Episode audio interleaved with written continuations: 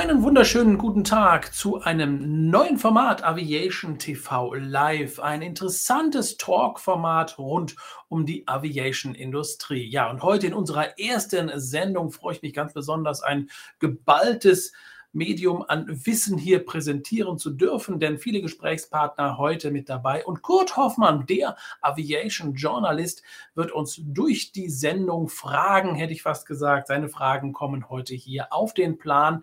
Kurt Hoffmann also dabei. Dabei ist heute auch Julian Jäger, CEO des Airports Wien und auch Oliver Lackmann, Chief Flight Operations Officer der TUI Airline, wird dabei sein und die Fragen von Kurt Hoffmann beantworten. Ja, mit dabei auch Marcel Rivalski, Organisator des Aviation Event und er hat Fragen für Charles Schlumberger dabei, der Lead Air Transport Specialist der World Bank. Also wir sehen wirklich, es wird eine spannende, interessante Sendung mit geballter mit geballter Wissenskraft hier aus dem Bereich Aviation.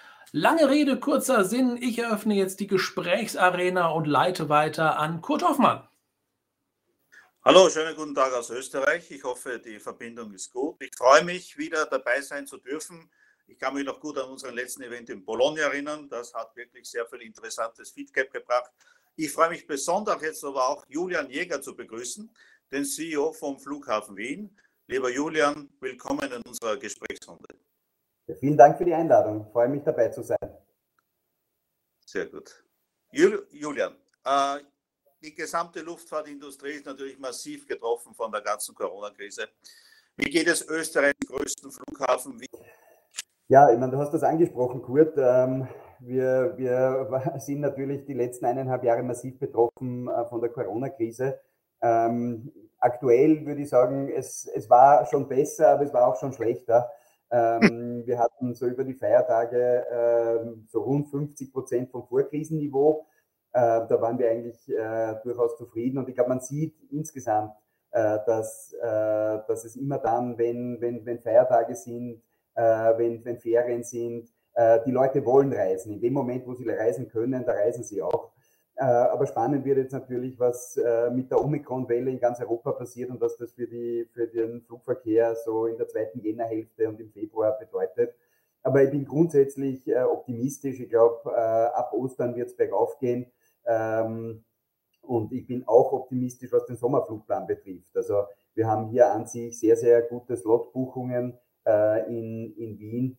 Und ähm, insofern gibt es sozusagen, wenn diese Welle jetzt sozusagen dann äh, abflacht, bin ich ganz optimistisch. Äh, USA haben wir sehr, sehr viele äh, Slots. Wir haben äh, Europa, äh, ist viel eingereicht. Middle East schaut auch gut aus. Ich glaube, Fernost wird noch ein bisschen äh, schwierig sein. Und, und insofern bin ich insgesamt eigentlich der, der Hoffnung, dass das Omikron jetzt auch ein bisschen der, der Anfang vom Ende der Pandemie ist und dass es dann in der zweiten Jahreshälfte auch wieder deutlich aufwärts geht die Maßnahmen, die der Flughafen Wien eingeleitet hat, wie andere Flughäfen auch in Europa, reichen die aus, um so eine Krise, die ja mittlerweile schon zwei Jahre dauert, wir gehen ja schon in das dritte Jahr, reichen diese Maßnahmen aus, um das künftig das wirtschaftliche Überleben eines Flughafens wie Wien zu sichern? Ja, ich meine, wir sind wirtschaftlich, glaube ich, bis jetzt ganz gut durch die Krise gekommen. Ähm, wir, wir rechnen für das Jahr 2021 äh, mit, mit einer schwarzen Null ähm, vielleicht leicht positiv. Ähm, wir, wir sind insofern, glaube ich, auch äh, dank äh, sehr, sehr wichtiger Unterstützung durch die öffentliche Hand und die Regierung gut durch die Krise gekommen. Aber man darf auch nicht vergessen, wir haben natürlich sehr, sehr große Opfer auch von unseren Mitarbeiterinnen und Mitarbeitern ähm, äh, hier äh, gehabt. Ähm, man darf nicht vergessen, wir sind jetzt fast zwei Jahre bald in, in Kurzarbeit seit März 2020. Äh, das bedeutet Gehaltseinbußen. Äh, das ist aber auf der anderen Seite eine wichtige Unterstützung für das Unternehmen, um hier durch die Krise kommen und gleichzeitig hat es sehr, sehr viele Jobs äh, erhalten. Also insofern, ähm, ja, um das wirtschaftliche Fortkommen des Flughafen Wiens braucht man sich keine Sorgen machen. Wir haben auch ein sehr, sehr großes Sparprogramm umgesetzt, mhm. war hier sehr konsequent und dementsprechend werden wir das wirtschaftlich überleben. Aber natürlich wollen wir, wollen wir in Zukunft hier wirtschaftlich auch wieder deutlich ähm, deutlich erfolgreicher sein und, und hier Gewinne schreiben. Es war ja so, vor der Krise, vor der Pandemie war ja der Flughafen Wien einer der meist umkämpftesten Airports in ganz Europa. Willy Walsh, damals noch Chef von IAG, hat gesagt, mit seiner Billigfluglinie Level, es gibt kaum einen Flughafen in Wien, in Österreich, in Europa, pardon, wo so viele Billigfluglinien sind, die in Konkurrenz sind mit einer Legacy Carrier, sprich Austrian Airlines. Wird diese Dynamik an Billigfluglinien wieder zurückkehren nach Wien oder wird es hier etwas ruhiger, etwas konsolidierter sein in der Zukunft? Naja, bis zu einem gewissen Grad hat sich der Markt schon konsolidiert. Wir haben im Wesentlichen jetzt sozusagen Ryanair und Wizz Air ähm, als, als äh, Low-Cost-Carrier hier am, am Standort. Äh, zwischen denen sehe ich schon eine starke Konkurrenz und das kann man, glaube ich, anhand der Flugpläne äh, sehr, sehr gut ablesen. Also insofern ähm, rechne ich schon damit, dass auch im Sommer es hier ein, eine, eine starke Konkurrenz zwischen Wizz Air und Ryanair gibt. Aber ähm, ich denke auch, dass, dass, es nicht, äh, dass es nicht mehr werden wird. Und, und äh, letztendlich, glaube ich, ist wichtig, dass es hier ein, ein ausgewogenes Verhältnis gibt zwischen unserem Hub-Carrier und den Low-Cost-Carriern. Äh, wir wollen einen starken Hub-Carrier. Äh, gleichzeitig wollen wir natürlich auch äh, hier im Point-to-Point-Verkehr äh, Passagiere nach Wien holen. Und, und ich hoffe, dass das in diesem Jahr auch und in diesem Sommer vor allem dann auch wieder gelingen wird. Julian, du und dein Kollege Günter Hofner sind seit zehn Jahren Vorstand, ein sehr beständiges Team. Bei der Austrian Airlines gibt es einen neuerlichen CEO-Wechsel. Wir haben kurz einmal durchgerechnet, bis zu zehn Vorstände haben in deiner Periode bei der Austrian Airlines äh, sich die Türklinken in die Hand gegeben. Wie ist das für einen Flughafen, wenn sich so oft Ansprechpartner ändern für den wichtigsten Carrier der Austrian Airlines? Ja, ich muss sagen, wir, wir hatten mit allen Vorständen der, ähm, mhm der Auer eigentlich ein sehr, sehr, eine sehr, sehr gute Kooperation. Also äh, insofern kann ich äh, allen nur Rosen streuen.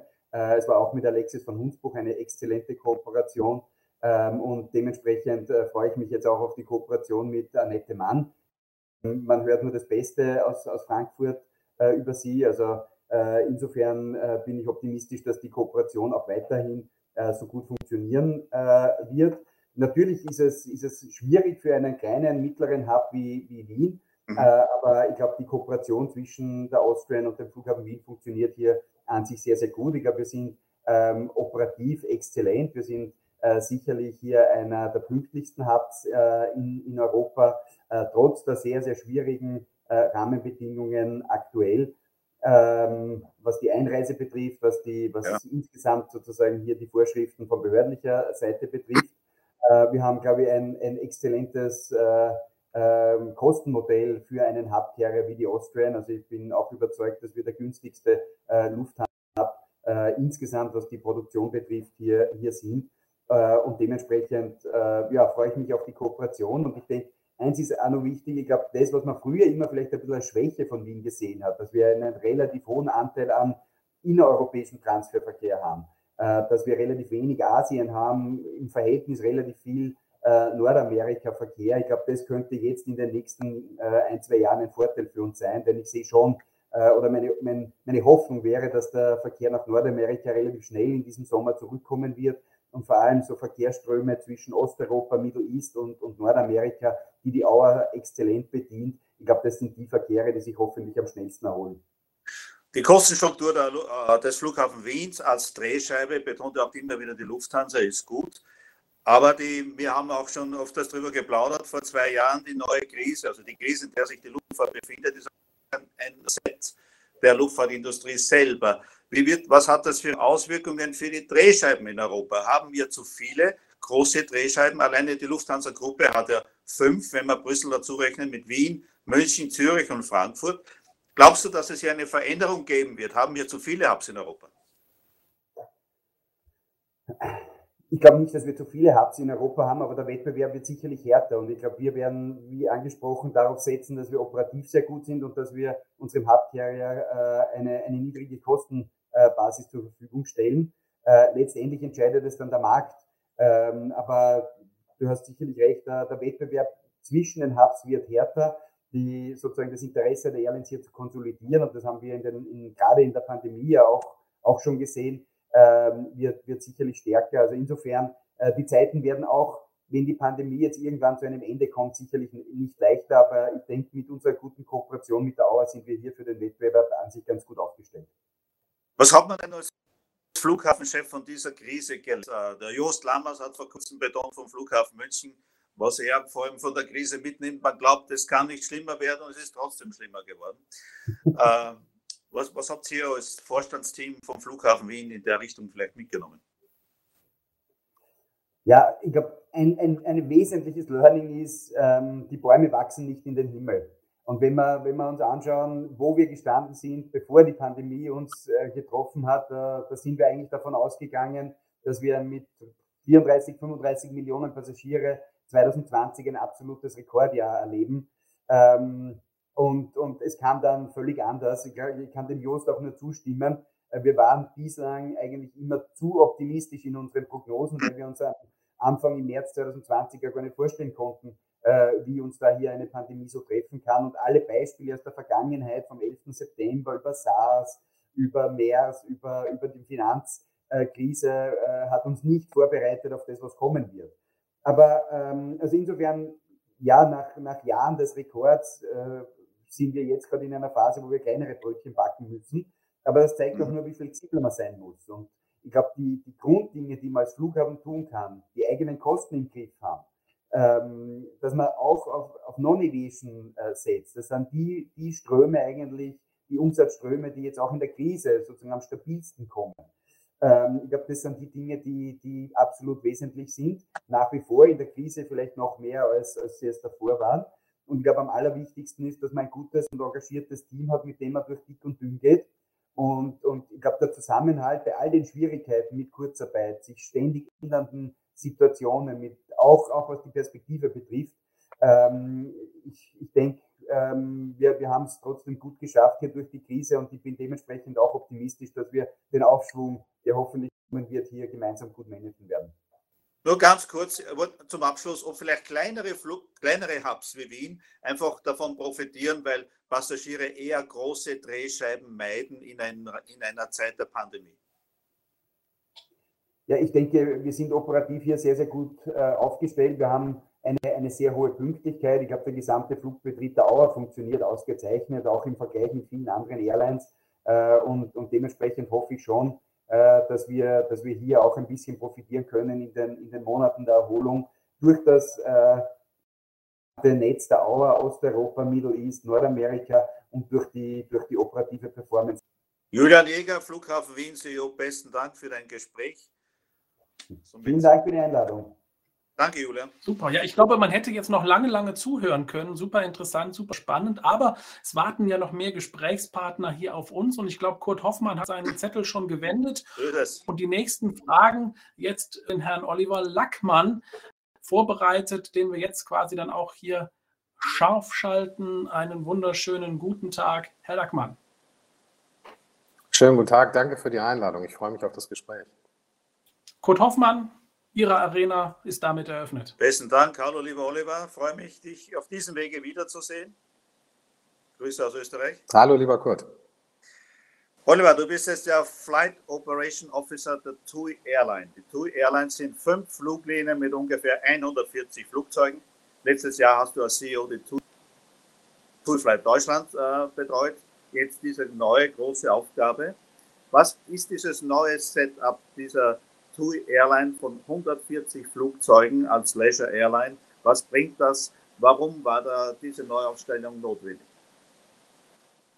Genau, Kurt, du hast es richtig gesagt. Ähm, wir sind im Moment dabei, ähm, die TUI Airline zu implementieren. Ähm, es geht dabei letzten Endes die Aktivitäten aller unserer fünf Fluggesellschaften zur Plattform. Wir haben ja ähm, Fluggesellschaften in Großbritannien, in Belgien, in den, in den, Niederlanden, in Deutschland und auch in Schweden, ähm, die in der Vergangenheit mehr oder weniger eigene Organisationseinheiten waren, auch mit ähm, der dazugehörigen Logistik und ähm, beispielsweise einer eigenen Verkehrszentrale.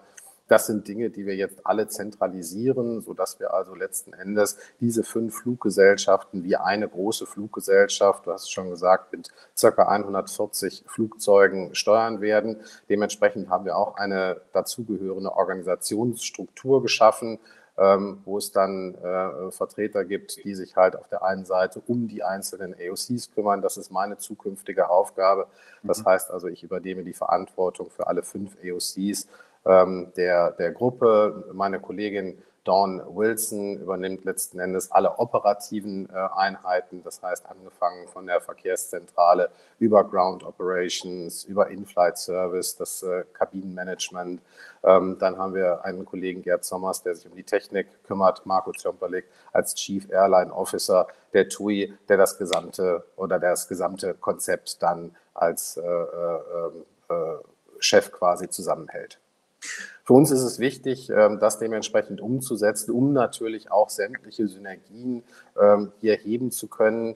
Ähm, gerade dieses Thema Plattforming ist für uns so wichtig, weil wir letzten Endes dann alles in große Organisationseinheiten übertragen können. Wir können letzten Endes auch viel besser unseren Flugbetrieb operativ steuern. Wir können uns viel, viel besser gegenseitig äh, unterstützen. Standardisierung ist ein ganz, ganz großes Thema, das wir natürlich auch hier versuchen, die Managementsysteme der verschiedenen Airlines zu harmonisieren, die Dokumentation zu harmonisieren, die Prozederes, sodass wir also, also viel besser miteinander ähm, interagieren können.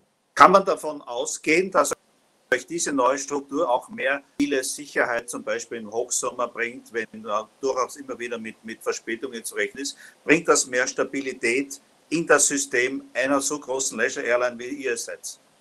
Auf jeden Fall. Das ist letzten Endes auch einer der Gründe, warum wir dieses Thema so massiv treiben. Wir möchten natürlich ähm, die Stabilität des Systems gesamthaft erhöhen und ähm, das, was ich eben schon sagte, dass wir uns natürlich auch gegenseitig viel besser unterstützen können, ähm, auch im Rahmen von äh, ähm, technischen äh, Schwierigkeiten, die wir vielleicht bei der einen oder anderen Airline dann äh, sicherlich auch sehen werden. Äh, Ersatzflugzeuge, die untereinander getauscht werden können. Äh, und so können sich dann diese fünf Airlines untereinander auch sehr tatkräftig unterstützen. Und das führt zur Gesamtstabilisation des, des Systems. Auch äh, letzten Endes das Thema, dass alles aus einer Operationszentrale heraus gesteuert wird, ähm, trägt natürlich dazu bei. bevor ich über die Zukunft generell vielleicht des Länders in Europa fragen möchte. Du bist ja auch Boeing 737 Kapitän. Wir sind da letztes Jahr mit einer 737 MAX geflogen. Die MAX, wie wir alle wissen, hat ja zwei tragische Abstürze und kam dann zu einem Flugverbot. Mittlerweile sind äh, 240 Flugzeuge aufgeliefert, 300.000 Flugstunden und die MAX fliegt bei 35 Fluglinien weltweit. Deine Expertise als 737-Kapitän zur Boeing 737 MAX und wie ist die TUI Airline-Gruppe damit zufrieden? Wir sind äh, sehr zufrieden mit, mit dem Muster 737 MAX, ähm, insbesondere natürlich, ähm, was das Thema Treibstoffverbrauch angeht.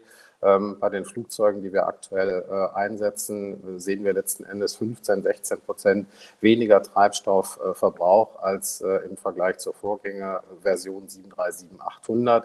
Ähm, wir haben eine deutlich geringere Lärmemission des Flugzeuges. Das ist natürlich insbesondere für unsere Gäste und aber auch für die Anwohner von Flughäfen wichtig. Ähm, die ähm, äh, Reichweiten, äh, die wir mit dem Flugzeug erreichen können, sind deutlich größer. Das heißt also auch, wir können äh, Zielgebiete erreichen von Deutschland aus, die wir mit der 737-800 ähm, nicht mit voller Payload erreichen konnten, beziehungsweise die dann mit Zwischenlandungen geflogen werden müssen. Gerade das für uns wichtige Ziel, Kapverdische Inseln von Deutschland aus, können wir mit der 737 MAX mit voller Payload ohne Zwischenlandung bedienen. Wir können auch letzten Endes deutlich besser hier in den, in den Mittleren Osten operieren. Äh, wie du weißt, haben wir auch hin und wieder Kreuzfahrer, Zubringerflüge für äh, mein Schiff, äh, TUI mein Schiff in Richtung Abu Dhabi oder auch in Richtung Dubai. Auch diese Entfernungen können wir mit der 737 MAX deutlich besser erreichen, als das mit der Vorgängerversion ähm, der Fall war. Die Zuverlässigkeit des Flugzeuges ist ausgezeichnet. Also rundherum kann man sagen, wir sind sehr zufrieden mit dem Flugzeug. Und es gibt auch keine besorgten Passagiere. Am Anfang hat man ja die Angst gehabt, dass eventuell Passagiere äh, besorgt sind, einen 737 MAX zu steigen. Das ist ja kein Thema mehr heute, oder? Nein, das ist tatsächlich überhaupt keine Diskussion mehr. Ähm, wir haben auch unsere Besatzung ähm, sehr umfänglich über die Veränderungen, ähm, die der Hersteller vorgenommen hat, informiert. Wir haben selbstverständlich die Cockpit-Besatzung sehr ausführlich auf den Flugzeugtyp vorbereitet. Es hat entsprechende Schulungen auch im Simulator gegeben. Wir haben das, das Thema sehr transparent bei uns in der TUI äh, behandelt, um letzten Endes auch hier dem Gast Rede und Antwort stehen zu können, welche Veränderungen am Flugzeug durchgeführt werden müssen und letzten Endes auch hier das Vertrauen der Besatzungsmitglieder geschaffen, dass sie auch unseren Gästen gegenüber hier mit Fug und Recht behaupten können, dass wir davon überzeugt sind, dass es sich hierbei um ein absolut sicheres Flugzeugmuster handelt.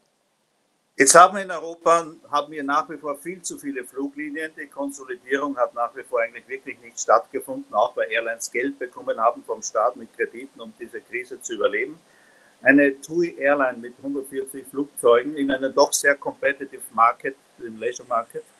Habt ihr die ideale Größe, um auch in Zukunft zu überleben oder seid ihr die Größten ohnehin? Was werden so die Herausforderungen im Sommer, im kommenden Sommer? Ja, zunächst mal äh, möchte ich meinem Kollegen Julian Jäger beipflichten, dass wir also auch der Auffassung sind, ähm, dass wir ähm, hier an die Zahlen in, äh, von 2019, was das Buchungsverhalten angeht, anknüpfen werden können äh, in, in, diesem Sommer, ähm, sodass wir äh, letzten Endes hier auch äh, sichergestellt haben, dass wir die entsprechenden Kapazitäten äh, zur Verfügung haben werden. Wir haben natürlich sehr genau geschaut, wie gehen wir damit um und insbesondere auch das Thema ähm, äh, wie gehen wir mit der deutschen Airline um und die ähm, Restrukturierung, die wir in Deutschland durchgeführt haben, die hatte ja genau das Ziel, dass äh, wir genau die richtige Größe der deutschen Airline für den, für den deutschen Reiseveranstalter auch schaffen. Das haben wir jetzt erreicht durch die Restrukturierung und haben letzten Endes Überkapazitäten, die wir in der Vergangenheit hatten, ähm, abgebaut. In den anderen Märkten ist es ohnehin schon der Fall gewesen, dass äh, die Flottengrößen auf die Größe des äh, äh, Veranstalters zugeschnitten war. Und deswegen sind wir davon überzeugt, dass wir jetzt auch in der TUI Airline mit den 140 Flugzeugen eine gute Größe haben für TUI als Reiseveranstalter. Ähm, wir geben der TUI als ihre eigene Airline die Sicherheit, dass sie hochflexibel auch in diesem hochkompetitiven Markt agieren kann, insbesondere auch was das Thema Pandemie angeht. Wir wissen, dass heute das Buchungsverhalten unserer Gäste nach wie vor relativ volatil ist. Ähm, wir als konzerneigene Airline können höchst flexibel darauf reagieren und können natürlich dann auch unsere Kapazitäten, wenn es erforderlich sein sollte, von dem einen Gebiet in das andere Gebiet äh, shiften. Nichtsdestotrotz hoffen wir natürlich, dass äh, das Thema Pandemie dann auch so langsam dann jetzt ausläuft und äh, wir in einen oder dass wir zuversichtlich in einen guten Sommer gucken können. Glaubst du, dass eine neue Dynamik entstehen wird, punkto Reiseverhalten bei den Gästen, dass das, diese Kurzfristigkeit bleiben wird? Es nicht nur auch nach der Pandemie. Die Leute sind es heute gewöhnt, äh, dass ich kostenlos umbuchen kann, schnell meine Reisepläne ändern kann. Wird dieser Trend so bleiben für den Passagier? Wir glauben schon, dass das in Teilen so bleiben wird und passen natürlich unsere Produktpalette auch entsprechend an dass wir zum Beispiel den Flex-Tarif behalten, dass Kunden sehr flexibel ähm, hier auch reagieren können, auch kurzfristig äh, letzten Endes hier ihre Reise äh, noch äh, verändern können im Rahmen des Paketes. Ähm, nichtsdestotrotz sehen wir aber auch Entwicklungen, die, die ganz zuträglich sind. Insgesamt das Reiseverhalten entwickelt sich dahin, ähm, dass äh, Kunden längere Reise buchen. Die durchschnittliche Reise, die in der Vergangenheit circa acht Tage betragen hat, äh, äh, hat sich in der Form verändert, dass wir aktuell sehen, dass, dass die durchschnittliche Reise mittlerweile zehn Tage andauert. Der Trend hin zu hochqualitativen Reisen und auch der Inanspruchnahme von zusätzlichen Ancillaries wie vielleicht ähm, der Comfort Seat nimmt zu. Also der Kunde ist durchaus bereit, für seine Reise auch Geld auszugeben und sich diesen zusätzlichen Luxus äh, gerne zu gönnen. Und das sind natürlich Trends, die wir auch sehr begrüßen. Ich Zum Abschluss noch ganz kurz einen, einen ja. Cut machen, weil wir haben eine ganz interessante äh, Frage ja. auch, auch von Zuschauern vielleicht, die vielleicht noch dem Herrn Lackmann mit auf den Weg geben möchten. Heute Morgen kam die Meldung, dass die Hapag-Lloyd Cruise jetzt ab Februar nur noch geboosterte Passagiere mit an Bord nehmen wird. Ist diese Frage auch schon bei den Airlines ein Thema in Zukunft? Das heißt vielleicht sogar in näherer Zukunft nur noch geboostert oder 2G plus etc. pp. ins Flugzeug? Ähm, aktuell ist es keine Frage für uns. Wir orientieren uns hier an den ähm, gesetzlichen Gegebenheiten der jeweiligen Länder, setzen die natürlich auch eins zu eins um, so wie das für den, für den Luftverkehr erforderlich ist. Ähm, dass wir aber jetzt nur geboosterte äh, Passagiere befördern werden, das ist für uns aktuell kein Thema. Das ist eine Frage aus dem aus der Audience hier. Deshalb äh, kümmert es Zwischenruf. Ich glaube, unsere Redezeit ist jetzt. So ist es. Gut, Hoffmann, hast du noch einen Nachtrag? Ich wollte den Oliver nur mal kurz fragen, was wird so die größte Herausforderung sein? Weil es gibt genügend Herausforderungen für Airlines und Airports, logischerweise. Aber jetzt kurzfristig, so der nächste Zeit, was wird für euch als TUI Airline die größte Challenge? Also auf der einen Seite geht es natürlich darum, dass wir jetzt ähm, das Thema TUI Airline anständig auch zum Abschluss bringen, dass wir ähm, die Organisationsstruktur so aufbauen, dass sie perfekt äh, funktioniert. Da sind wir auf einem sehr guten Weg. Auf der anderen Seite ist es natürlich das Thema Flexibilität, dass wir hier höchst agil ähm, auf den Markt reagieren können. Und auch da, wie ich es eben schon gesagt habe, sehen wir uns sehr gut vorbereitet. Wir sind äh, als Airlines der TUI höchst flexibel und werden also auch hier die Erfordernisse, die der Reiseveranstalter an uns stellt, äh, entsprechend umsetzen können. Ja, vielen Dank. Auch hier, denke ich mal, können wir noch lange, lange zuhören. Wirklich sehr interessante Informationen aus dem Markt. Jetzt gebe ich aber an Marcel Rivalski weiter, der jetzt hier mit dem Charles Schlumberger ein kurzes Interview führen wird. Herr Rivalski, auch Ihre Arena ist damit freigegeben. Ja, hallo und äh, auch von unserer Seite herzlich willkommen hier. Lieber Charles Schlumberger, äh, du bist der Aviation Lead der Weltbank. Da musst du uns mal erklären, ähm, was ist das genau? Was hat die Weltbank mit Luftverkehr zu tun? Das äh, wird sicherlich ähm, in unserem Publikum eine der Hauptfragen sein. Vielleicht kannst du den Hintergrund hier ein bisschen lüften. Ja, äh, danke Marcel und äh, guten Tag. Ähm, zuerst mal die Frage, was ist die Weltbank? Ich wusste es auch nicht, dass ich angesprochen wurde von der Weltbank vor fast 25 Jahren. Das erste, es ist keine Bank, es ist eine internationale Organisation, die gegründet wurde, um Europa wieder aufzubauen. Und der erste Kredit, also 1944, als sie gegründet wurde, ging an Frankreich, um die Infrastruktur wiederherzustellen. Und darunter kam auch die Finanzierung von einigen ähm, Boeing-Flugzeugen für Air France. Ähm, aber es war die Internationale Bank für Wiederaufbau die Journalisten wussten nicht genau, was das ist und haben dann den, den, den Slogan gegründet, Weltbank, das ist unsere Marke.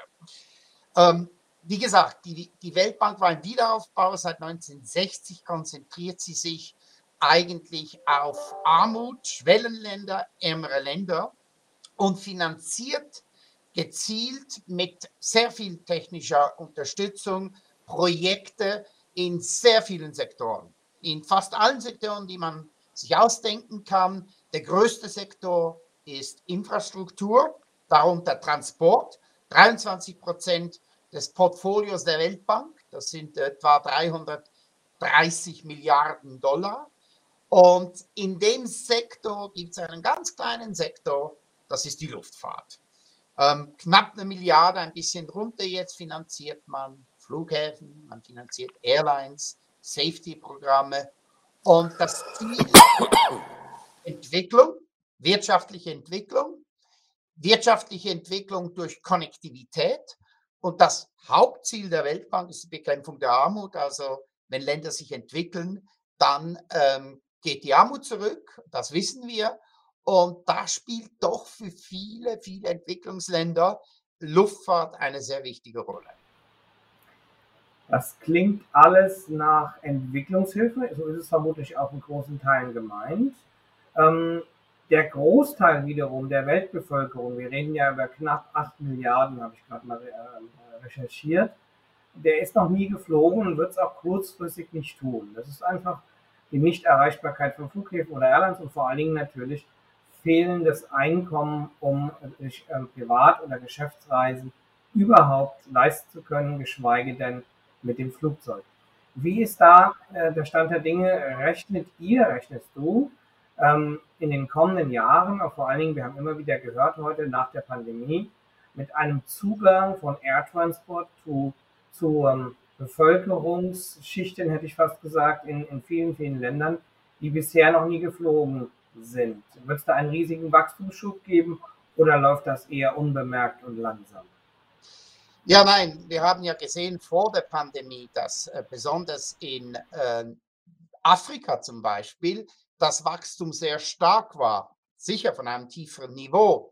Aber es gibt ja zwei Aspekte. Das eine ist die Bevölkerung und es gibt viele afrikanische Länder, wo vielleicht 10, 15 Prozent der Bevölkerung äh, die Mittel haben, äh, mit äh, einem Flugzeug zu reisen. Aber umgekehrt ist es auch sehr wichtig, dass ähm, Leute nach Afrika fliegen oder nach Entwicklungs- und Schwellenländer fliegen. Ähm, einerseits Tourismus, sicher eine wichtige Branche, aber auch Manager, die, die, die tägliche Verbindungen haben in ein Land, wo Tiefstlöhne sind.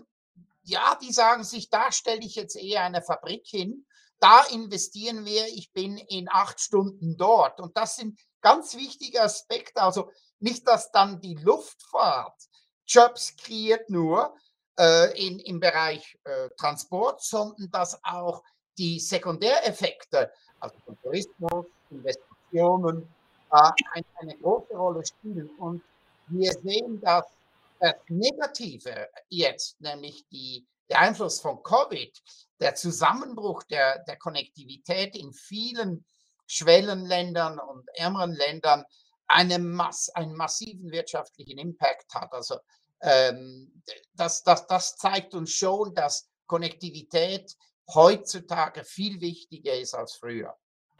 Mhm. Das nächste Aviation-Event, eine Präsenzveranstaltung, verbunden mit hoffentlich vielen Flugreisen, sage ich mal, wird am 31. März in Cluj in Rumänien stattfinden. Da direkte Frage zu, ist auch Osteuropa, und ich spreche nicht nur von dem EU-Teil von Osteuropa, sondern von ganz Osteuropa bis zur eurasischen Grenze. Ist das noch oder wieder Teil eurer Förderungspolitik oder konzentriert ihr euch tatsächlich eher auf Afrika und äh, Mittel- und Südamerika? Nein, die Weltbank ist global tätig. Wir sind in über 100 Ländern tätig. Ähm, Im Bereich Luftfahrt haben wir etwa 70 Projekte, ähm, auch in Osteuropa, in Asien, Lateinamerika. Wir haben ein großes äh, äh, technisches äh, Unterstützung und Zusammenarbeit in Usbekistan, Kirgisistan. Ähm, wir, wir sind überall da, wo wir, wo, wo eine Regierung im Dialog mit der Weltbank Luftfahrt als wichtig erachtet und uns um technische und finanzielle äh, Unterstützung äh, bittet, dann entwickeln wir ein Programm. Also ich habe Afrika jetzt als ein Exempel statuiert, aber äh, wir, sind, wir sind durchaus äh, im Osten tätig. In der EU oder in den angrenzenden Ländern natürlich subsidiär, das heißt, wenn die Europäische Union Programme hat, dann vielleicht ähm, unterstützen wir, aber wir sind immer eine subsidiäre Institution, denn wir sind global tätig. Ja, dann vielen Dank, Charles Schlumberger, Weltbank direkt aus Washington. Danke an alle Beteiligten und äh, dann zurück zu Sven, den wir hoffentlich auch am 31. März in Cluj in Rumänien dann live wiedersehen. Richtig, Sven? Ja, ich hoffe, dass dann dieses Event stattfinden wird, nachdem wir uns alle heute Morgen virtuell hier gesehen haben. Und wie wir sehen, bei dem einen oder anderen hat die Omikron-Welle ja auch zugeschlagen, der ein oder andere auch aus dem Homeoffice im Moment. Ich glaube, das ist im Moment unser größtes Problem auch, dass wir teilweise nicht planen können. Und das haben wir auch gemerkt an dem ja eigentlich lang ersehnten Event in Wien vielleicht, Marcel Rewalski, kannst du auch noch ganz kurz was dazu sagen. Das Aviation Event in Wien ja auch durch diese Pandemie jetzt abgesagt, wieder einmal mehr. Und ich hoffe, dass wir uns da dann doch irgendwo in den nächsten Monaten dann vielleicht in Cluj ja dann mal wirklich live wiedersehen. Und trotzdem bedanke ich mich heute Morgen bei allen, die dabei waren, hier auf unserem virtuellen ja, Treffen. Und ich glaube, wir haben wirklich viele Informationen, geballte Informationen bekommen und äh, interessante Einblicke in Flughafen, in eine Airline und in eine Weltbank. Also ich glaube, besser und nichts kann man an diesem Tag kaum bekommen. Vielen Dank. Danke. Ciao. Danke.